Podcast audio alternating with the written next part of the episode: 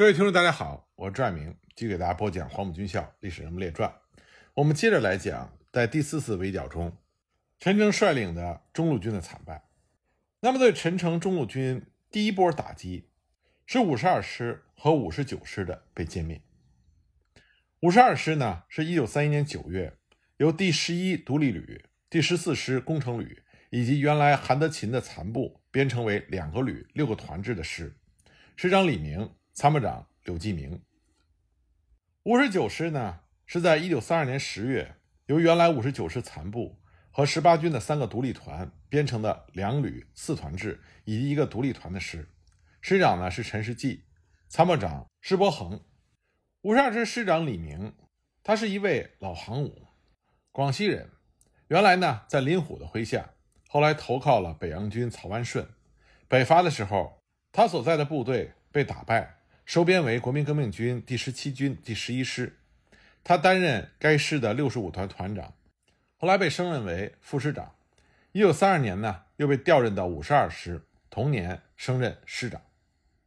一九三三年二月二十六日，李明师作为中路军的右行军纵队从乐安出发，按照幺五五旅师部幺五四旅的次序向黄陂前进。他们大概行进了六十华里，就中途宿营。并没有发现什么异常的情况。二月二十七日清晨，继续向黄陂前进。原来的方案呢是走小路，不走正路。但是李明急于取胜，认为小路要绕道走，行动缓慢。他坚持要走大路，并且说：“共产党土枪土炮怕什么？不说打，就是他们听到我的名字都会害怕。”这种傲慢和自信的情绪，就为后来的惨败埋下了祸根。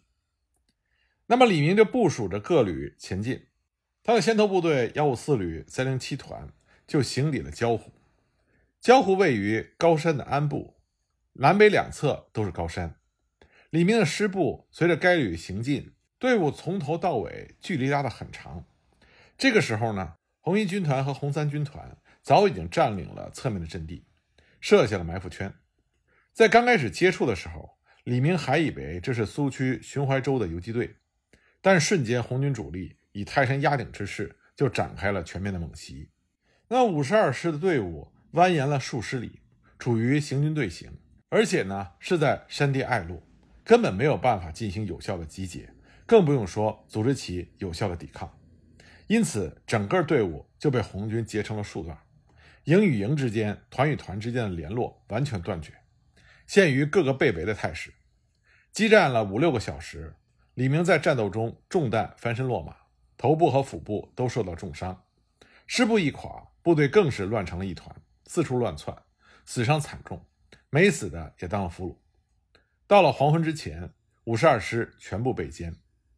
李明当时浑身上下泥血模糊，红军指战员下令找来担架，叫四个俘虏把李明抬到了焦湖村李家祠堂门口，经过医生注射强心针。但是由于伤势过重，当天晚上离世，享年四十一岁。第二天上午呢，李明的尸体被埋在了苦嘴坳村茶山后面的菜园里。后来红军撤回宁都休整，国军才把李明的尸体挖出来，买了棺木和布匹进行装殓，运回了南昌。在这次作战中呢，其他五十二师的高级军官大部分都得以逃脱，不过全师的官兵基本上被红军俘虏。受到了红军的宽大优待，一共俘虏国军官兵三千多人，每个人被发给了银元三元，让他们安全返回了乐安。我们再来看五十九师，五十九师在师长陈世济的率领下，在一九三三年二月二十日，作为左行军纵队，按照幺七七旅师部幺七五旅独立团的次序，从乐安以东出发，经归丰、霍源向黄陂前进。当天行军大约是六十华里。先头的幺七七旅就在归峰附近宿营，师部和后续部队就沿途就地宿营。当天也没有发现特别情况。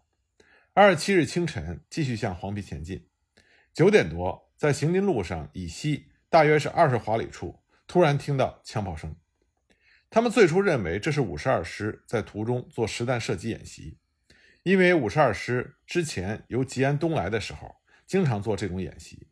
所以五十九师并没有当回事儿，继续前进，不做处理。后来听到枪炮声越响越急，旅长方静觉得情况不对，就向师部报告。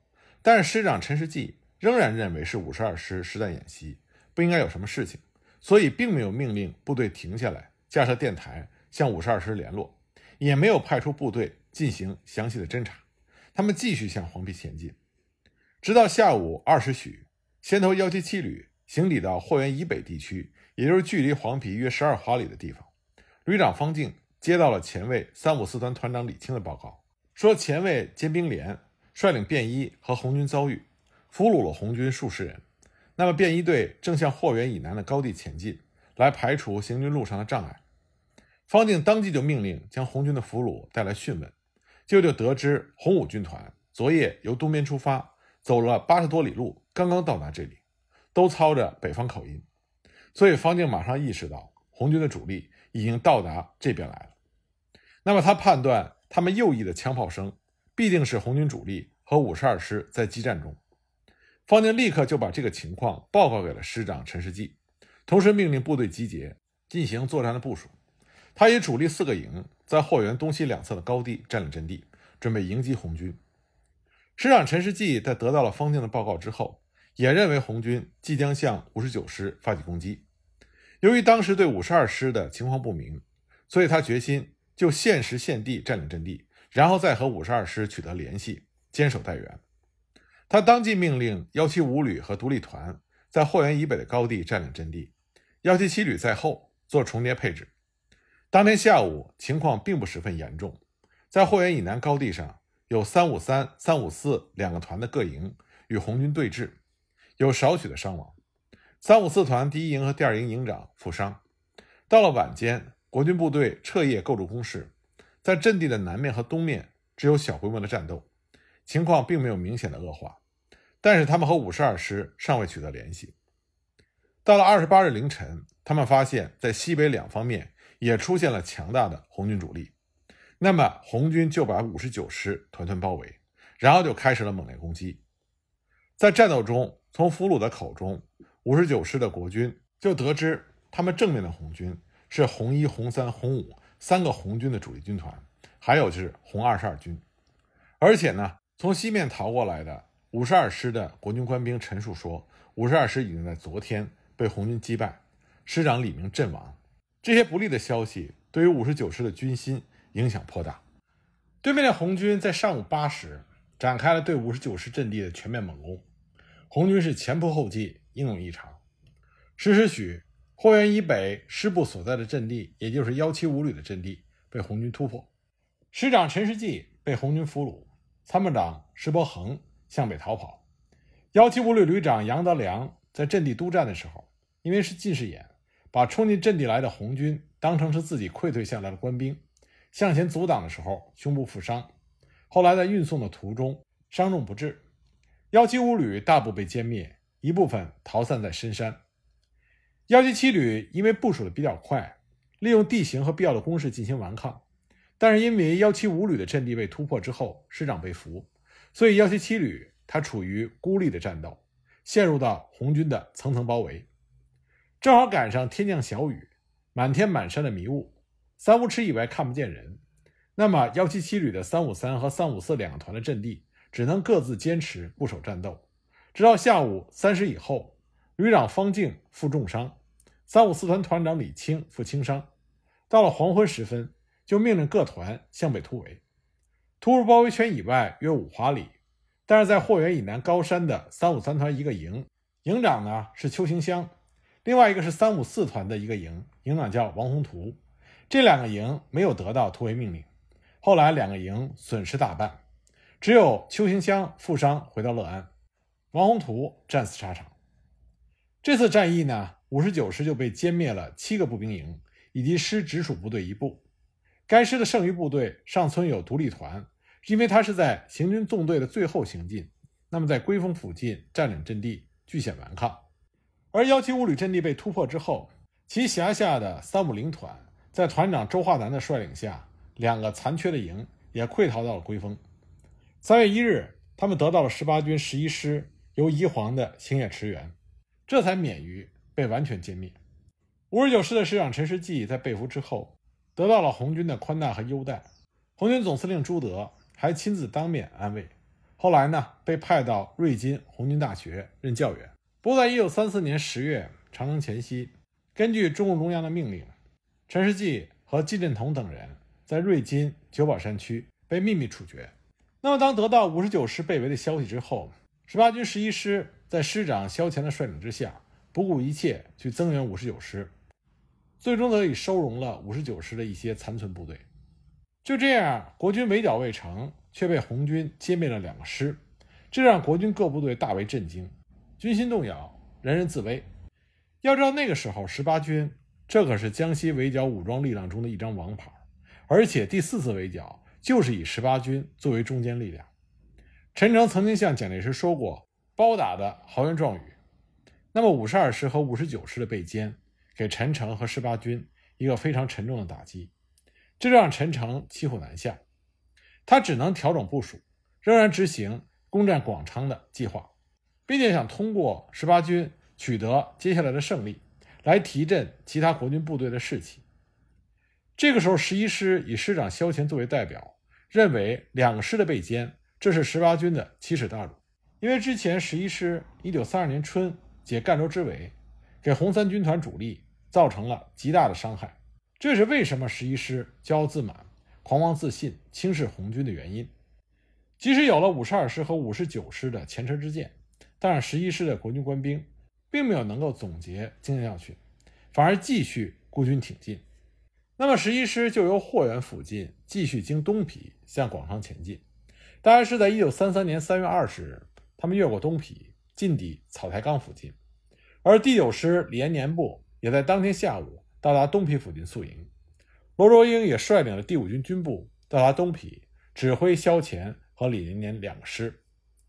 由东皮到草台岗是进入隘路，这个地方附近的地形极为复杂，高山重叠，由北向南延伸，制高点呢，则是在草台岗以南的霹雳山，由此以南，则是一片连绵不断的高山地区。十一师这个时候对于当面红军的情况。原来毫无所知，只是盲目前进而已。所以这一天的前进位置是在草台岗附近扎营。当十一师的先头部队三十二旅，旅长是莫宇硕，他的前卫六十六团团长李延芳，大约下午三四点钟到达了草台岗附近，就受到了红军有力的阻击。这个团和三十二旅的后续部队就展开了攻击，红军呢被迫且战且退，直至黄昏。这个团就攻占了草台岗南端的制高点霹雳山，不断的和红军战斗，相互对峙。其实霹雳山的另外一个主峰仍然被红军所占据。当时因为天黑，国军并没有搞清楚，以致报告不实，在这里就首先出现了破绽。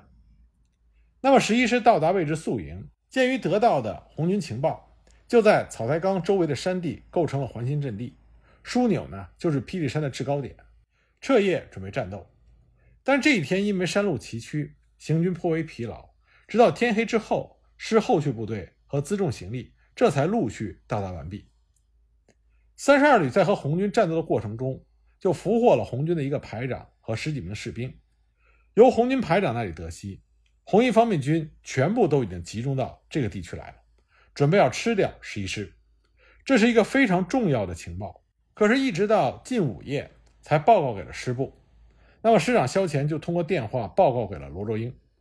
罗卓英经过考虑之后，在电话中指示萧乾，让十一师立刻撤退回东皮，看情况再说。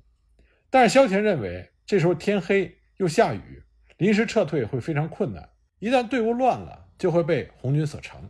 再加上考虑到撤退会影响士气，官兵们会以为要找红军打，却找不到。现在红军既然来了。就应该和他们拼一拼，这就使得罗卓英并没有坚持要撤退的计划，只是做了可能要策应十一师的准备。不过，按照后来的情况，罗卓英当时对在东皮宿营的第九师师长李延年，并不能如意指挥，只是通过商议得到李延年的同意，将第九师的一部稍稍向前推进，来掩护十一师的后方。而在次日十一师战斗最为激烈，将要崩溃的时候。罗卓英希望李延年以其主力加入十一师反攻红军，不料李延年却是按兵不动，拒绝了罗卓英的要求，到了十一师被红军击破崩溃，李延年置罗卓英于不顾，自行率部撤退。最后，罗卓英仅仅是调来了十八军的独立团，掩护十一师撤退而已。那么，再回到当天夜里，六十六团在霹雳山和红军整夜战斗未停。次日将近拂晓之前，红军首先呢就在霹雳山方向发起了猛攻，而草台岗东西两面的红军也展开攻击，这就形成了南端以霹雳山为中心顶点的马蹄形的包围攻击，攻势极其猛烈。对于国军十一师的各个阵地支撑点，红军同时用突击部队一波接一波、前仆后继、不顾牺牲的反复突击，全面激烈的战斗一直打到了将近中午。在国军三十二旅的阵地方面，首先是六十六团在霹雳山的阵地被红军突破，虽然该旅也是一个山头一个山头的顽强战斗，但是红军所突破的地方逐渐扩张，以至于不可收拾。这就使得十一师逐渐全线崩溃，但战斗仍然是持续到了下午将近黄昏才完全结束。十一师的溃败受到的损失是惨重的，师长萧乾和三十二旅旅长莫宇硕都受了伤，六十二团团长曾孝纯、六十四团团长孙家富、六十六团团长李彦芳全部阵亡，营长以下的官兵伤亡惨重。在溃退之后，因为疲劳至极，在路上走不动的士兵。被红军俘虏的大约就有三千多人，这批被俘的士兵后来被红军释放。当时呢，蒋介石要把这批被俘遣回的士兵悉数遣散，不许回部队留用。还是陈诚再三报告蒋介石，坚持留用。结果呢，把这批士兵编成了陈诚的第三路军总指挥部的特务团，后来又改编成为十一师的六十六团。十一师损失了步枪两千支，重机枪大约三十多挺。总之。这个师伤亡过半，更重要的是，陈诚和十八军的气焰被打了下去。陈诚对于五十二和五十九师的被歼，当时还能够故作镇静，以为因为这两个师是才成立编入十八军的新部队，没有什么了不起，只要保留着这两个师的番号，以后还可以重建。当他在电话中接到十一师溃败的报告之后，据说当时脸色苍白，手拿着电话发抖，并且问他身边的樊松甫。十一师失败了怎么办？樊松甫说：“再不要逞英雄，立即打电报给蒋介石，老实说没有把握，请求他增派大军来江西。这个仗不是你能够打保票的。”听了樊松甫的这番话，陈诚当时急火攻心，据说还吐了几口血。十八军，特别是十一师的溃败，蒋介石、陈诚最关心的问题还是会影响到各部队的士气，所以陈诚呢，当时立刻就把溃败的十一师。在上屯渡迅速整理，经过一个星期，基本上把人员和武器补充齐全，开赴崇仁担任第一线的防务，在那里构筑碉堡，以此来表示十一师的损失不大，仍然可以继续担任防务，继续打仗，来安定其他部队的军心。其次呢，宣传十一师在这次溃败中，某些官兵被俘不屈、受伤不退、带伤作战的精神，来扭转十一师失败的负面影响。蒋介石也亲自到江西临川，召集了各部队旅长以上的干部开会，研讨十一师溃败和被歼的原因，改变了进剿方略，决定用碉堡公路推进，稳扎稳打，把担任进剿的部队改编为轻装备师，同时宣布要用举国之力来剿平苏区，这样呢给围剿的部队打气，并且在会议上宣布陈诚军职留任，萧乾戴罪立功，罗卓英则由五军军长。降职为十八军副军长。不久呢，十一师师长萧乾引咎辞职，由黄维继任师长。虽然十一师溃败了，但是国军呢，在总结十一师失败原因这方面做的还是不错的。这也为国军在后来第五次围剿中制定有效的策略方针提供了很大的帮助。关于十一师和红军所进行的激烈战斗，参战的国军官兵后来有人曾经写过回忆文章。这里呢，我们摘选其中的两段，来展现一下当时战斗的激烈程度。第一段回忆呢，是来自于十一师三十二旅六十六团第三营第八连的连长，他所参与的正是霹雳山战斗。他回忆说，三月二十一日上午六时，他率领连队进入到前线阵地接防，以便原来驻防的连队下来领军饷。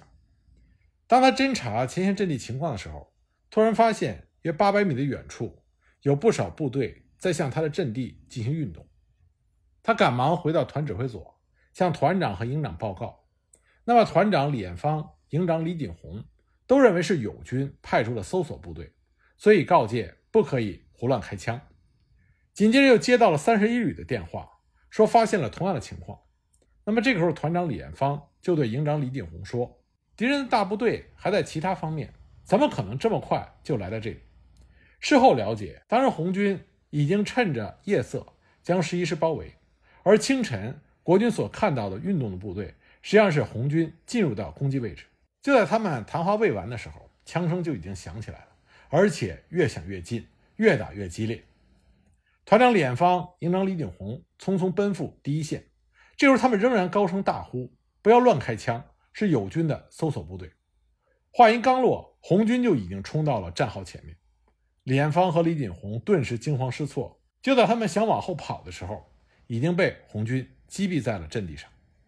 上午十时，第一线整个阵地就已经被红军占领，第二线的战斗还在激烈的进行。三十二旅旅长莫宇硕一个人赶上来。手里提着手枪，一面喊打，一面大声的疾呼：“哪位连长能够打退敌人，夺回阵地，我马上升他当营长。”可是这个时候已经没有人理会他了。这位八连连长，他的连已经被打成了数节。他意识到已经是危急关头，所以把剩余的兵员凑到了一起，大约有一个排，还有一挺重机枪。他想稳住阵地，可是不到二十分钟，他就身负重伤，而旅长莫宇硕也受了轻伤。一看大势已去，就先逃跑了。那么，在临近三十一旅的阵地上，国军同样是混乱不堪，边打边逃，溃不成军。师长萧乾在指挥所里是一筹莫展，后来也急忙撤退，整个战局就失去了控制，兵败如山倒，大量的国军士兵就缴枪投降了。而这位连长也是趁机顺着山岭才逃出了升天。